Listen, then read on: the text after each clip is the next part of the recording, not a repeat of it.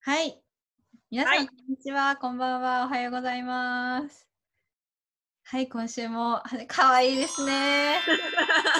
が可愛いんですよ。金曜の夜話です。始まりました。イエーイ今日は、今日もテンションが高いです。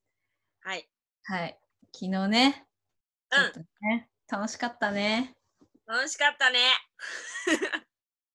はい、これを撮ってる前日にですね、まああのね、奥めぐみさんがもうじき長野に行くということで、ちょっといろんな人に会うという感じで、こう、大学の時の先輩方と4人でね、ちょっとあのディスタンスを保ちながら、ちょっと海の方まで行って、いろいろ散策をしてきたんですよね。ええ。楽しかったです。イェイ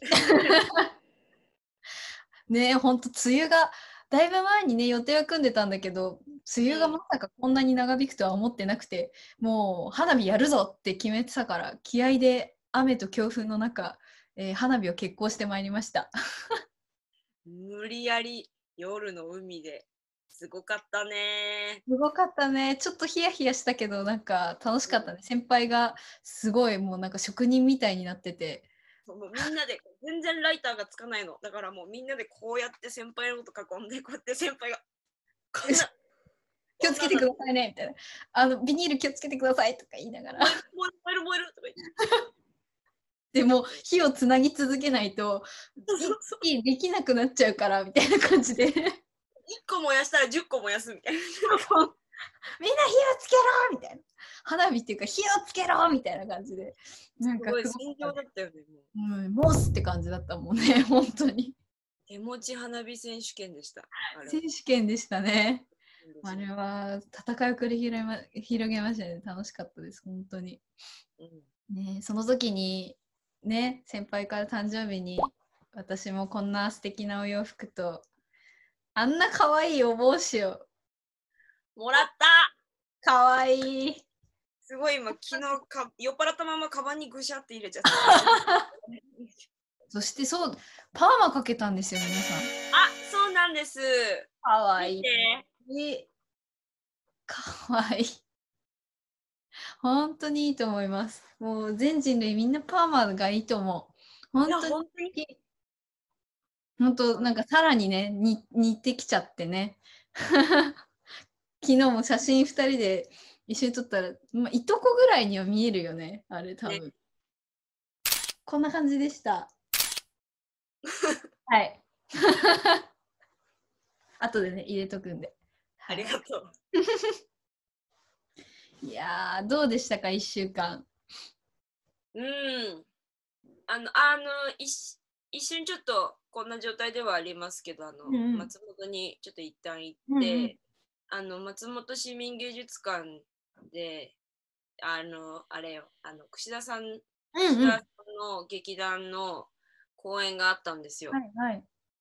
で、それを見にちょっと一瞬松本に行ってて、あの、久しぶりにさ、やっぱ劇場に入って演劇見てさ、あのっていう体験をしてきたんですよ。してきたの。いいね。ああれだった？らやっぱ一席空けてとかってやってる？そうそう。でも、やっぱそうすると寂しいじゃんか。うん。だから、松本市民芸術館が、あのーひ松本市民芸術館から呼びかけをして、はいペーパーピーポーっていう段ボールで作ったお人形？うんうん。客席にそうやって座らせる用のお人形をあの市民の人とか東京の人とかに呼びかけてね、全然存じ上げてなかった。そうそうそれがねいっぱい集まったんだってで。あのそれが並んでてほぼ満席みたいに見えるのあすごくプない？だね。なんか素敵な気がする、そういうの。うんうんへえ。だからでなんかねあのもう中学生とかがね送ったらしい あ、段ボール職人だからね、彼も。彼もあれだけど、あの人も。うなんかカフェの人に預けてカフェの人経由で届いたって言ってたへえ。本当だ、ペーパーピーポー。見たそ、う見ました。かわいいですね。かわいいよねで、ちゃんとあなんだね、サイズも指定があって。へえ。やっぱさほら劇場に見に行くのは怖いけどなんかしたいなとか、もうはい。はいお家にやることもないからとか、中学生とかさ小学生とか子供とかがこう美術好きな子とかが書いたりとか、なんか意外とその劇場のやってることにすごい住んでる人が関心を持ってるっていうあすごい驚いた。いいよね。私も、うんあの一度松本でちょっとあのアシスタントという感じで松本市民劇場でちょっとお仕事させてもらった時にやっぱそのなんだろうな地元のさパン屋さんとかでご飯買って劇場行ったりする時もすごいそのなんだろうな街がそれに対してこう関心を持ってるっていう関心っていうかこう参加している気持ちがあるっていうか、なんかまあ関心って言っちゃうとさなんか傍から見てても関心になっちゃうけどなんだ一緒にこうなんか作ってってる感というかその常に心の中にそれがあるみたいな姿がすごく素敵だなと思った松本行った時いい形だよねすごく。うんすごいいい形。劇場そのものがこの街の人のなんか豊かさの一つとしてそのなんだろう好きな人がっていうよりその街の豊かさの一つとして存在してるみたいなのがすごく素敵だなと思ってなんかいいよねで豊橋行った時もなんかそのなんだろうフリースペース豊橋のプラットのフリースペースにこう受験勉強してる人とかこう学生さんとかなんかおじいちゃんおばあちゃんがこう井戸端会議みたいに集まってる場所があったりとかなんかそういうそのなんかね街の中の一つに劇場があるって素敵だよね。うん、素敵、本当に素敵。それでねなんか、でうん。演劇とか見に行くんでなくてもね、うんうん。もっとなんか集える場所みたいな、うん。そのねアイ、アイテム、アイテムっていうか、そのなんか施設になったらうん。いいよね、劇場ってものが。本当にそう思う。前にうんうん。なんかで図書館のなんかツイッターかなんかがそのなんだろういつでも図書館においでみたいなことをさ、なんか言ったり夏休み明けた後のがなんかね、うん学生とかに向けて言ったりしてた姿みたいなのがこう劇場でもあったら素敵だよなってすごいうん、思う。うんうんうんうん。いいなぁペーパーピッポー。ペーパーピーポそれでそうやってたくさん集まってさなんかそれも作品として見つつみたいな贅沢だよねそれで舞台ね実際に見れるっていうのは、ー。うんうんうんうん。やってる方もね、うん。安心するよね、多分ね。これあると思うよ本当に。助からのって本当に来るんだわ。うん。しょうがないとは言えな、本当に来るから。うんっていうのを見に行ったんだ。でね、まあ劇場もよくてさ、ごめんね、うん。まだですけど、ごめん。そう、なんか、あの、市民芸術館と、もう一個、上げ土劇場っていうところうんで、で上げ土劇場ってところの方に見に行ったわけ。はいはいはいはい。上げ土劇場はもともと昔、なんかピカ、あ、名前忘れちゃピカデリーホールうんだったかな、名前の映画館だったんだって、昔は。へで、多分、このスクリー。ンだったところがこうくり抜かれてて、そうで劇場シアターになっててみたいな感じのねいいいい空間だった、なんかうんうん。ちょっとあのもうず一番前に座っちゃったのとねあのもうすぐ出なきゃいけなかったのとねあんまりこうこの場の感じをちょっと味わいきれなかったんだけど、すごいなんかいっぱい映画館があったんだって昔は、その通りなんかそのホールがある通りに、うんうんうん。で今はもうなんか映画館がみたいな通りがあったそうそうそうそうそう。で、なんかいろいろ、ここは洋画専門とか、うん。ここは昔の日本の映画専門みたいな感じだったらしいんだけど、うん。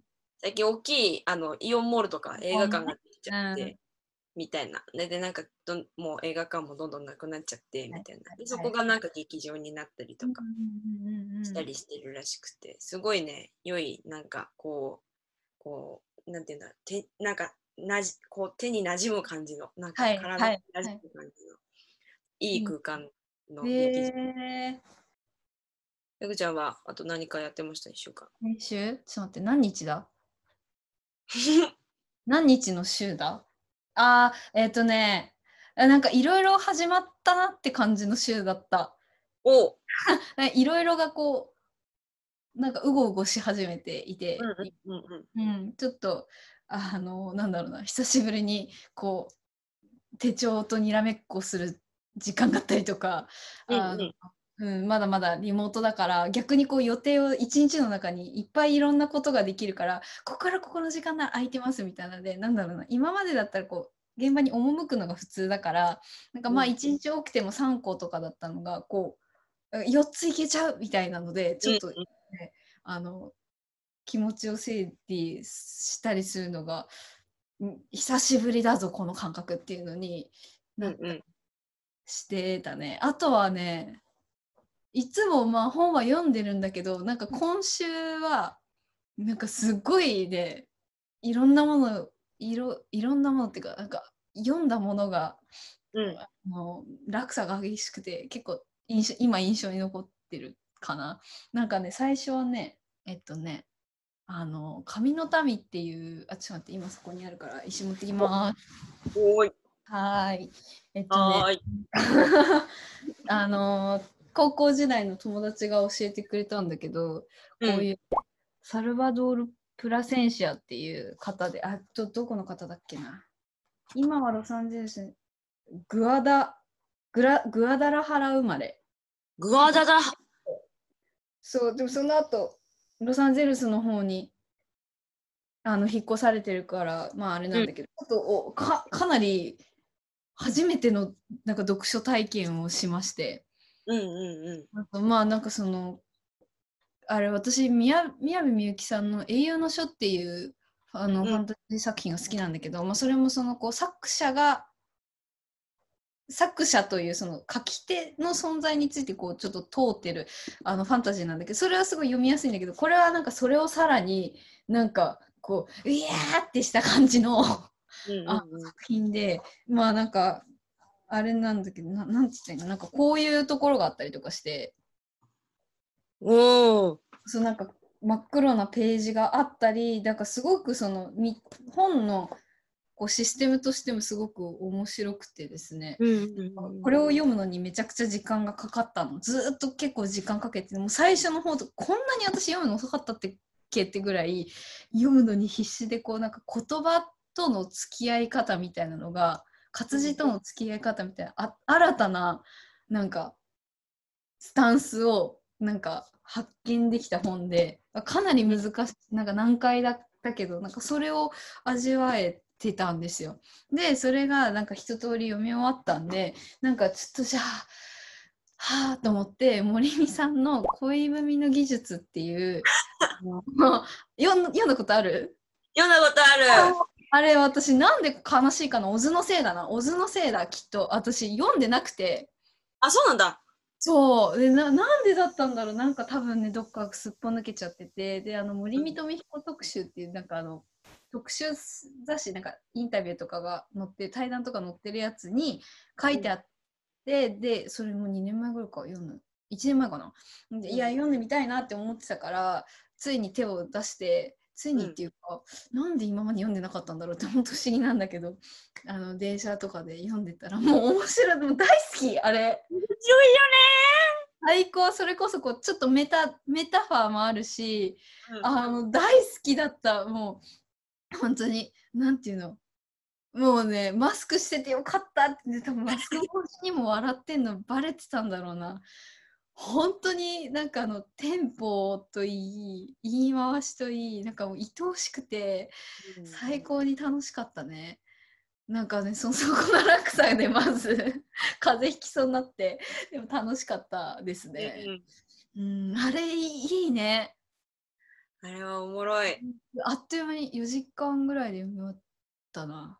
多分行き帰りの電車プラス1時間ぐらいで読んじゃって 大好きになってもう早く母親に「読んで読んで!」って言ってる すごいしつこいやつみたいになってるこれはね薬だからとか言ってうんうん頭痛持ちの母に頭痛いのに朝から読ませたりとかして で昨日そうで昨日すっごい楽しくてさ、結構まあ夜遅く9時ぐらいまでかな。あの、ラッシュを避けて帰ろうっていうんで9時ぐらいにあれ私はちょっと近かったんで10時ぐらいに帰ってきて、一通り楽しかったなーっていうのをもう一回喋ってでお風呂入って寝る支度してもう寝ようって思ったんだけどもうなんか楽しかったから寝れなくなっちゃって。で、うんうん。昨日あのあれですね私がヨルシカの盗作っていう、今日はえっと今日っていうかあの水曜日発売ののフライフラゲできてたんでそこに盗作は今回は小説がついてたんですよ。120ページぐらいかな、うんうん。それも読んでしまって昨日。夜。2時半2時ぐらいまでかな。うん1時ぐらいから1時間ぐらい音楽なあの夜しか流しながら読んではーってなってました。すごいね、ボリュームがうん、すごかった。なんか、黙々黙ってなって。いや、うんうんが良かったですね。うん、なんか私もそのコラージュとかをやるからさ、うんなんかやるし、あとなんかそのちょっと今教えさせてもらってその高校生たちのでちょっとこうなんだろうな作品の材料になるようなもの全然違うジャンルのものだったりそれこそ音楽とか映像作品とかあの、うんうん。作家さんとかをちょっとこう今集めてはこう送ってるのね。なんか材料を渡しててなんか自分が好きなものをあら好きなものっていうかこう自分のルーツになってるものを改めてこう立ち返ったりとかしてたからなんかそのなんだろうな今ここに溢れてるもののなんかそのなんだろうな作品ってもの作品っていうかこう生み出されていくものについてとかすごいなんかタイムリーで自分の中で。うんうん。うんいやーよかったですね。なんか同い年かーって思うし、うん、じ今の自分と結構タイムリーだったんですごくはいあこれから何回もあのー噛みしめていこうと思っております。長く喋っちゃいましたね。私はいやいやいやいや。いいな、気になるな、その髪の民は。うん。紙の民、なんかあの、この文庫じゃないや、単行本サイズしかないけど、うんう。うんん、面白いよ。結構なんか、そのなんだろうな。私も最近になってこう、ただただ好きで集めていた本だったり写真集だったりが、すごくこう、改めて自分の次に役に立ってるんだけど、なんかそうなりそうな本っていうか、うんうんなんか、ある時ある時、あ、そういえばあれあったなって言ってこう引っ張り出すんだろうなっていう感じがしました。うんうんうんすごいです。とにかく。すごく。はい。ぜひ、紙の民でございます。で あのね、写真、写真もね、さっきまであの、直してて、で、その写真、めぐちゃんの、その、お酒が入ってからのめぐちゃんが、別人みたいな。おいおいおいみたいな、なんか全然違うじゃんみたいな、なんか、すた面白かった。はい。駅で出会っためぐちゃんと、あの、お酒が入った甘めの阿部めぐみが全然違かった。確かに。確かに。なんか、なんかさ、こう俳優さんとかでもさ、こうよくね、逸話でこうさお酒が入ってる、まあ、落語家なんかよくあるけど、落語の人とかなんか分かった気がしちゃったよね。いや、でも、お大めぐの写真は本当に素敵だでした。いやー、昨日はね、本当に楽しかったのと、あのめぐちゃんがこう海でこう踊り始めてからがな体が急に変わったからあ、はいはい。オッケーオッケーいけるいけるいけるいけるいけるみたいなのねこう演技やってる時と同じような感覚になったのそうだったね。うん面白かったあの体験はすごいいい時間だった楽しかったね。なんか、その写真を見せてもらって、一部。なんかね、やっぱこう人に、なんだろうな、こう見えてる世界とか違うし、こう、なんだろう、その、んそれこそ昼に会った 奥ちゃんと夜に向けてやっぱそのね初めましてほぼ初めましての先輩もさ 昨日いたわけじゃない。なんかこうだんだん違うものになっていくのが分かってでまあ自分がさその場にその空間一緒に体験したのっていうのももちろんあると思うけどなんかこうさらになんかこう見えてきてるこう大事でこう愛おしんでる場所みたいなのがあってとても本当に素敵でした。やった打ち間違えてステーキ送っちゃったしな。ー ちょっとどうどういうことか説明しづらいんだけど隠した状態で LINE 貼っとくあのこんな感じ こんなことが起こっちゃったんです。本当打ち間違えたんだよ。あれなんでだったんだろいやーあれおもろかった素敵すぎてステーキって打ってきて いや最高だなって思ったんだけど本人は打った自覚がないっていうう。しかも全5時も5時もあるしさ、もうダメだったね。パニックったら人が終わるんだなって思いましたね。ついに冷静でいろと。楽しかったね楽しかったですね。はい、そんな感じですね。そんな1週間でした我々時間でした。早く梅雨が明けてほしい。本当にね 顔がす。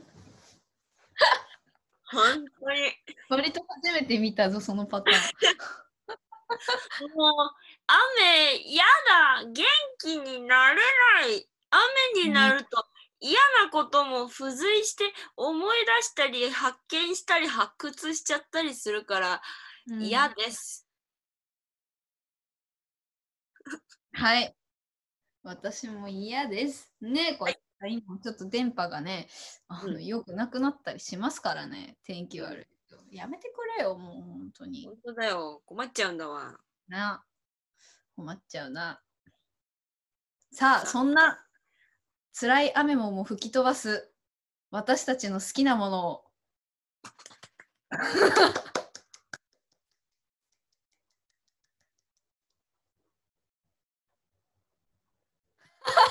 やばい放送事故みたいになっちゃった やばいやばい。時が止まった時を戻そう。時を戻そう。時を戻そう。どうしよう。じゃあからそうだぜね。ひ私からちょっと、さらっとね、さらっと、もうね、もう40分ぐらい経つんで、あら本当本当だ。ちょっと好き、あと質問もね、たくさん来てるので、ちょっと答えたりとかしようかなと思って。行きましょ私も今日は、えっと、まあ、漫画を紹介します。ほい私、本当漫画ってバレエ漫画しか読んでこなかったんですけど、これを集めう。てま。すした。宇宙兄弟です。もうそもそも宇宙とか NASA とか好きだなんだけど、うん。もうたまんないね、これな。たまんねえんだ。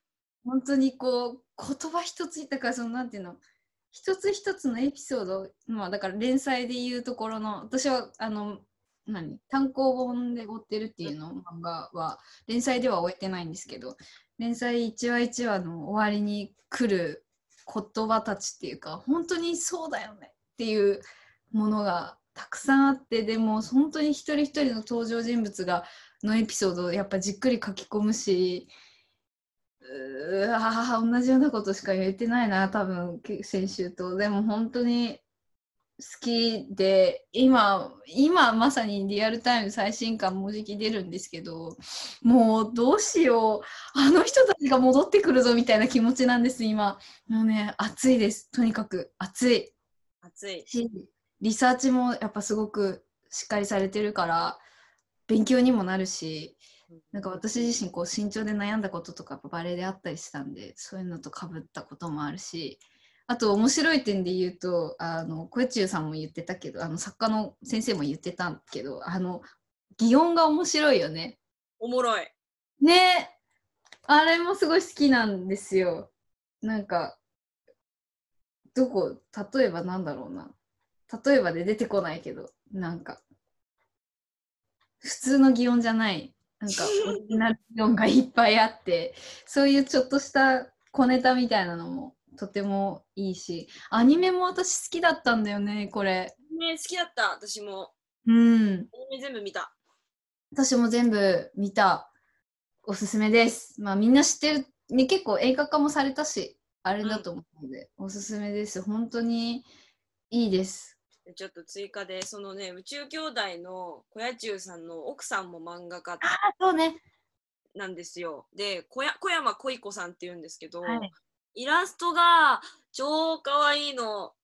であの長女と次女がいるんですよ娘さんが。その次女の方にフューチャーした「次女ちゃん」っていう本が出てて私電子書籍で買ったんですけど、えー、あの、小屋中さんも出てくるの。そうなの？そう、だだから家族だからさ、あのあそうね、そうね。家族のやつだから、なんかこうゴロゴロしてる小屋中さんが出てきたり、娘さんに翻弄されてる小屋中さんが出てきたり、えー、ああれじゃん、あんの、あんの夫妻みたいな感じじゃん。そうそうそうそうそうそう、そういうのが出てくるので、あの小屋中さんファンの人ぜひ。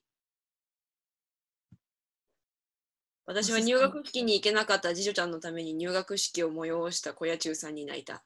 あー 次女ちゃん見よう。インスタもやられてるよね、確かにやられてる。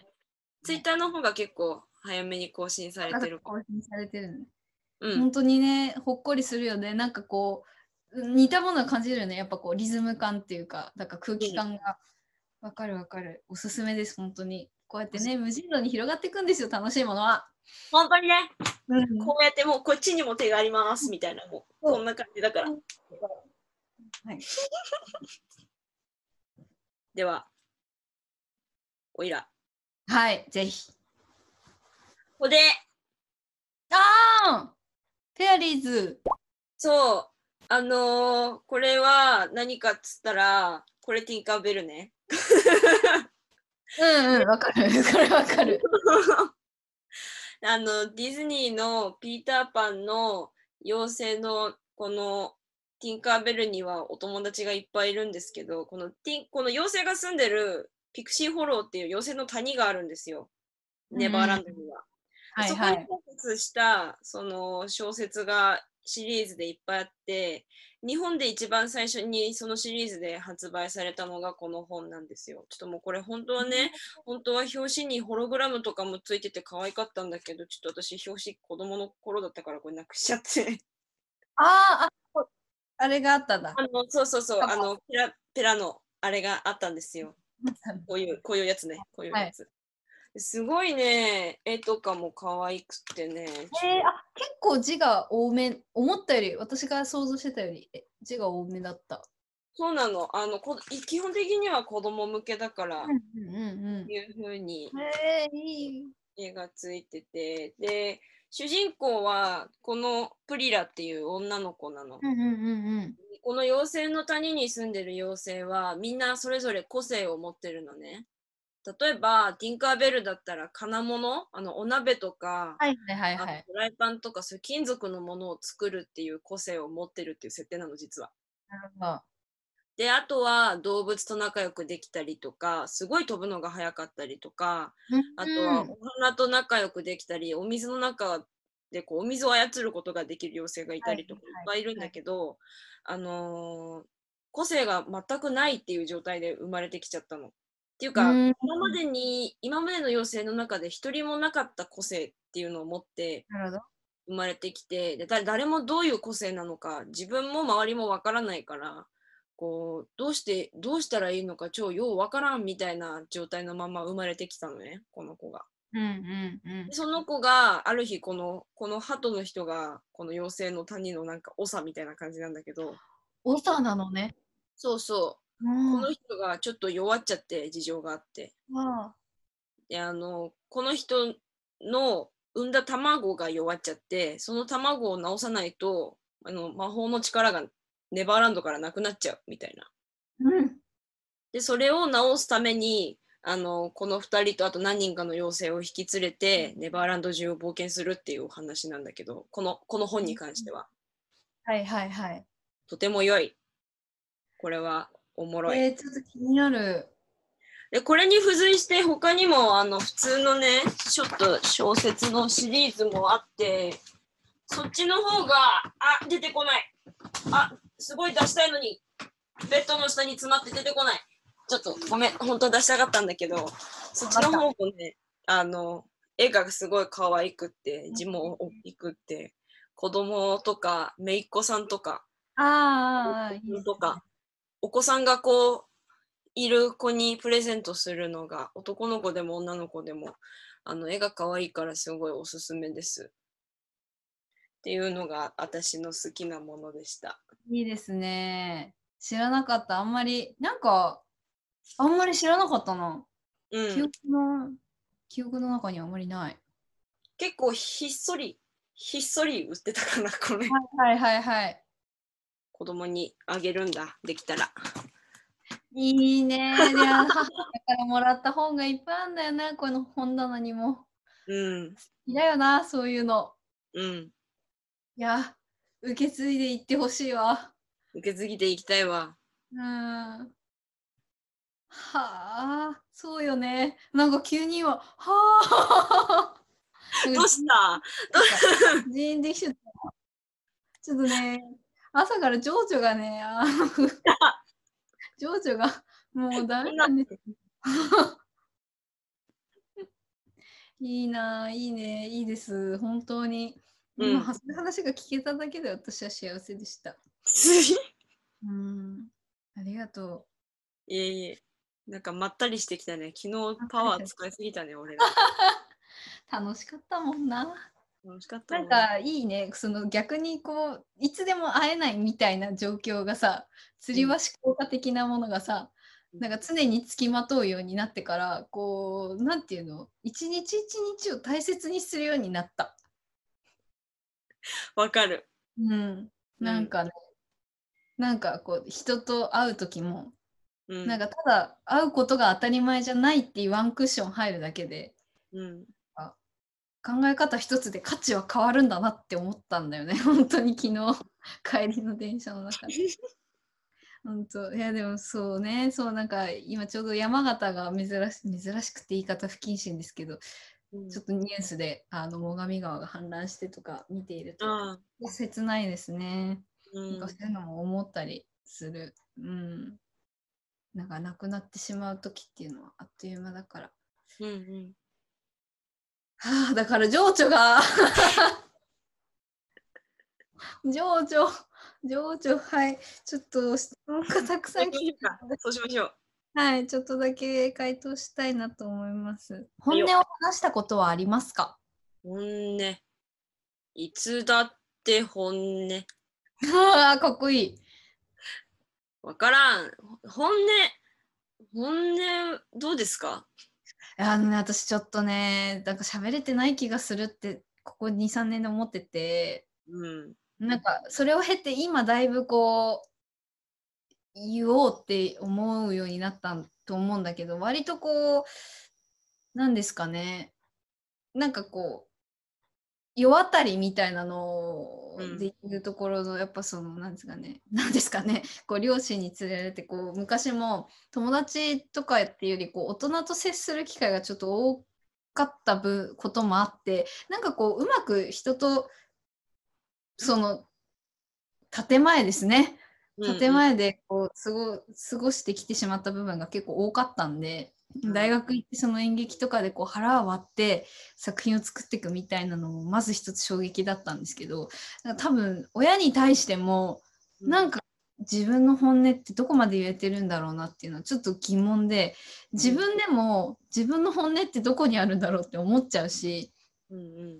なんかまあよくそういう話を言うと友達とかにエビ型の双子座だからなとか言われるんだけど 本当にこううーんなんか本音で話してるつもりだけどやっぱりどうしてもこう相手のことを傷つけないようにとか自分が傷つかないようにとかなんか気にしている節はある自覚があります。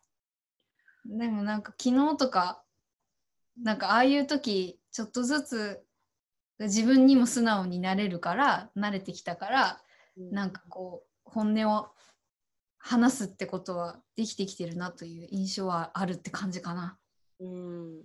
うん、本音ってそれそう言われてみると私自分自身の本音にあんまり興味なかったのかもってちょっと思ってきちゃった。ああなるほどね。だからなんかわかんないけどなんかまあその人がそれでいいならそれでいいと思うしみたいな。でなんか、はいはいはいはいはい。よっぽど間違ってることとかよっぽどその人が自信なくしてるみたいなことじゃない限りいや別になんかだから本音とか本音じゃないみたいなことであんまり考えてなかったのかもそう思うとでも嘘はついたことうん。ないから必要な嘘に必要な嘘とは まあ、あるよ。そうなるある。うん言わんでいいことは言わないでいいたつもりだからだから自分自身の本音みたいなのにあんまり興味がなかったかもちょっと言われてみたらちょっと今思った。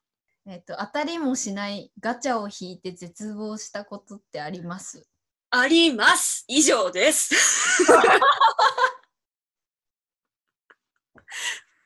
いきます、えー魅力的になるにはどうしたらいい？これ知りたいよ、私も。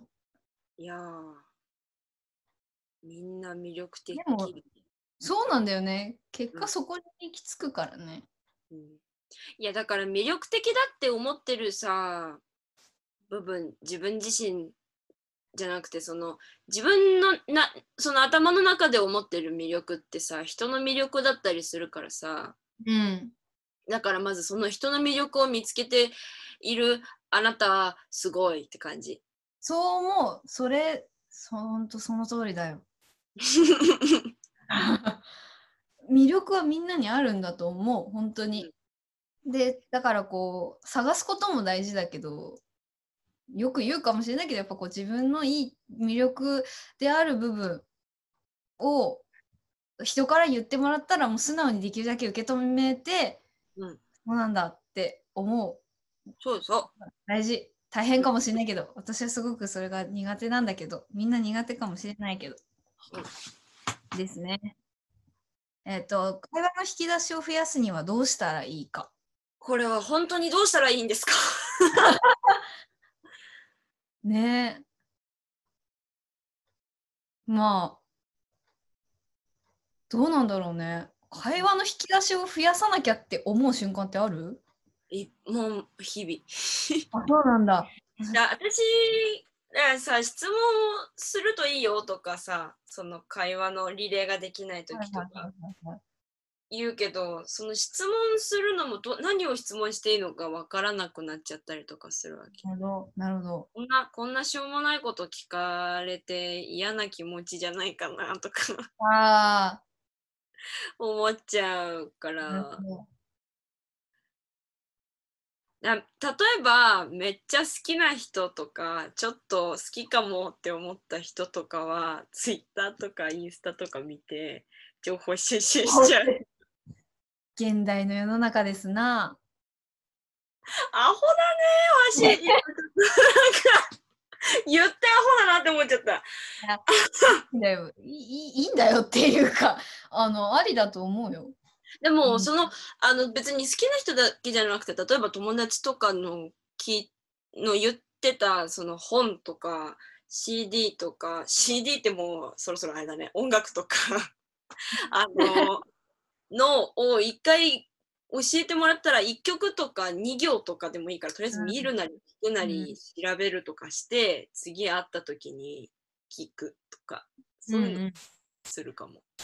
そうもまあねなんかそのさここのネットの中だけで分かることなんてさやっぱ体験には及ばないとはいえ、でも正しいものを自分で判断して知っていけばさそれは一つやっぱりこう知識としてはあると思うのよ。私はなんか一個仮止めっていうかこう仮縫いっていうかさできると思うから、なんか今の世の中引き出しいっぱいできると思う。あとなんだろうな。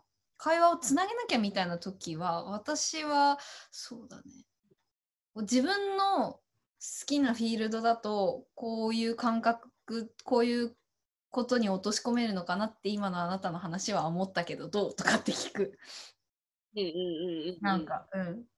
なんか自分なりに理解できるフィール自分なりに納得できる感じだとこういうことだけど合ってますかねとか。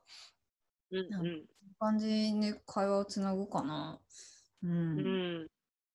まあいろんなものがいろんなさっきのさこうあの小屋中さん先生の奥さんのこととかもそうだけど本当に無尽蔵に広がれるから、なんかそこを楽しめていいるとそのこうなんかつながっていく感覚みたいなのって会話に落とし込めるのかな？うんうんとかは思いました。うん。うんはい、次。ゲームで泣いたことはありますか？ゲームでなんて？泣いたこと。ありますおお。あ、I7 ですか ?i7 ですね。もう私のゲーム、ゲームの中の感動はすべて愛だね。あ、でもね、あのね、あの、スイッチのスマブラが発売された日も泣いた。オープニングの映像が神がかってよくて。あれなんか海外の反応なんかすごい面白かったやつ？そうそうそうそうそう。いや、スマブラのそのスイッチのゲームのなんか毎回オープニングがあるわけ、スマブラは。はいはい。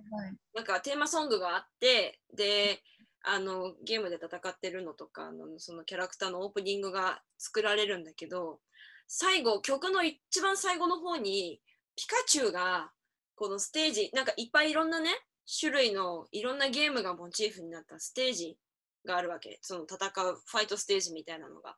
はいの中心に立ってその背景を見つめてるっていうその背中がこうふわーってこう映るんだけどそのピカチュウの背中はそのままにステージとその背景がサンサンサンサンサンサンサンってこうあ入れ替わってくるあ映像が一瞬あるので、ね。そのオープニングの曲のいっちゃん盛り上がるところで。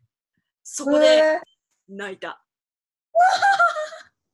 なんか今回はそのストーリーもちょっとあってそのスマッシュブラザーズの中にサイドストーリーみたいなのもあってなんか、うんうんあーこのピカチュウは一番最初のスマブラの時からこのステージとこのゲーム界ゲーム界と任天堂とみんなのことをこうやって見つめているんだ喋れないなりにみたいなすごい解釈がすごい生まれた。あーなるほど。いやちょっと見てみようかな。あるかな？YouTube 調べたら。あるんじゃないかな。多分見れると思う。調べてみるね。うんへえ。私はだからないですね。ゲームはちょっと。うんうん。わからないので。まあ確かにあのお奥さんに教えてもらったアイドリッシュセブンはあのちょっとジーンとくるとこはあったりするけどうん面白いねだからそのゲームもなんか私のい印象ではやっぱこう戦う戦って勝ち負けがあってとか進めていくみたいなものだと思ってそこにやっぱ RPG っていうのもそのうんうん物語の要素が入ってきてるっていうのはあんまり本当に疎くて感覚がなかったから面白いです。はい。えっ、と最後が最後がっていうか今日とりあえず最後、えーうん。告白する派？されたい派？どうですか？あ私？うーんまずされする派されたい派とかっていうそのことではないけどまず告白は自分からできないですね。うんうんこ怖い。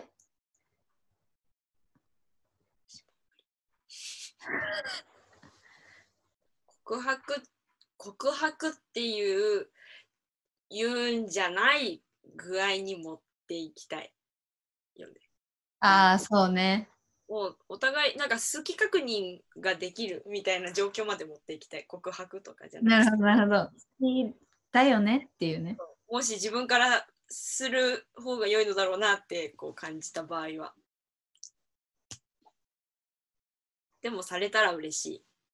そうだね。それは嬉しいよね。本当に。うんうん人から褒められたりさ、うんなんかそうやってね、好きって言ってもらえるのはそれだけで嬉しいですよ。うん、嬉しいですよ。うん。って言いながらね、自分はできないとか言ってるの、ちょっとあれで、あれですけど。はい、そんな感じですね。はい。今日はたっぷり喋ったな。やりましたね。ちょっとだんだん忙しくなってきたんで、あの私の拙い編集技術がさらにあのあクオリティが低クオリティになってきてると思うんですが、聞いて楽しんでもらえればと思います。無理するなよ。ありがとう。あの楽しいんだ。楽しいの。時間さえあれば。そうそうそう。っていう感じですね。はい。はい。皆さん、元お知気で。らせなど、ありますか？私ないです。はい。あ、私、えっと、一つ、えっと、天ぷら銀河、なんかずっと天ぷら銀河。先輩の天ぷら銀河という劇団ですね。あの、上演に、あの、参加させて、させさ参加させていただきます。えっと、まあ、こんな時期なので、あの、どうなるかまだわからないんですが、さよなら火星人というですね、物語を、えっと、秋草瑠衣子さんと、えっと、2人で、2人芝居をやります。えっと、ディスタンスを保った上演形態で、えっと、私たちも毎日、あのー検温をして報告をして本当にあの誰か一人でもあれしたらあれっていうあれでやってます。あのもしよければぜひ見に来てください。ムーブ町屋で、えー、と5回ぐらいやるので詳細は下に載せておきます。ぜひぜひ稽古も面白くなっているのであのよければ見ていただけたら嬉しいです。はい、いいなぁ。いな でも本当ドキドキするけどねなんかなんかね見えないから本当。ぁ。うん、見えればいいのに。見えたら楽なのに。ねそうね、ピリピピってやる。えコロナついてて上ってやれるのに。という感という感じですって何回も言ってるけど。はい。なのでよければ見に来てください。お知らせでした。わーい。はい。来週はだから生になるんですね。そうだね、来週8月で今日なん今日が31日そうなので、5、6、7日7、8月7日？はい ?OK。多分私もあの空いてるので開けられると思うのでちょっと時間変わっちゃうかもしれないんですけどかもしれないんですけど。食べりたいと思いますはーい。ではおいでは。うん。あえ長野からじゃんあ、うん。あの、埼玉から今日が最後です。ちょうど1週間後にはもう引っ越してる。うんあの、来週の昨日には引っ越しなんで。埼玉からありがとうございました最後の配信でした。ではうん。さよなら。また来週。また来週。はーい